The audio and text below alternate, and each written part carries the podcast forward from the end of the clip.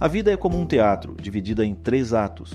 O primeiro ato é a juventude de descobertas, o segundo, a maturidade de construção, e o terceiro, a longevidade, o ápice onde a história revela sua plenitude.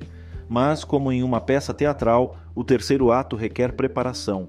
Essa preparação envolve cuidar da saúde física e mental, cultivar relações significativas e buscar um propósito na vida.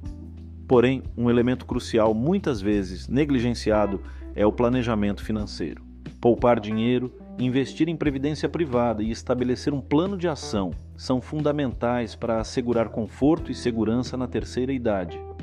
Com um planejamento financeiro sólido, podemos focar em continuar aprendendo, crescendo e aproveitando a vida.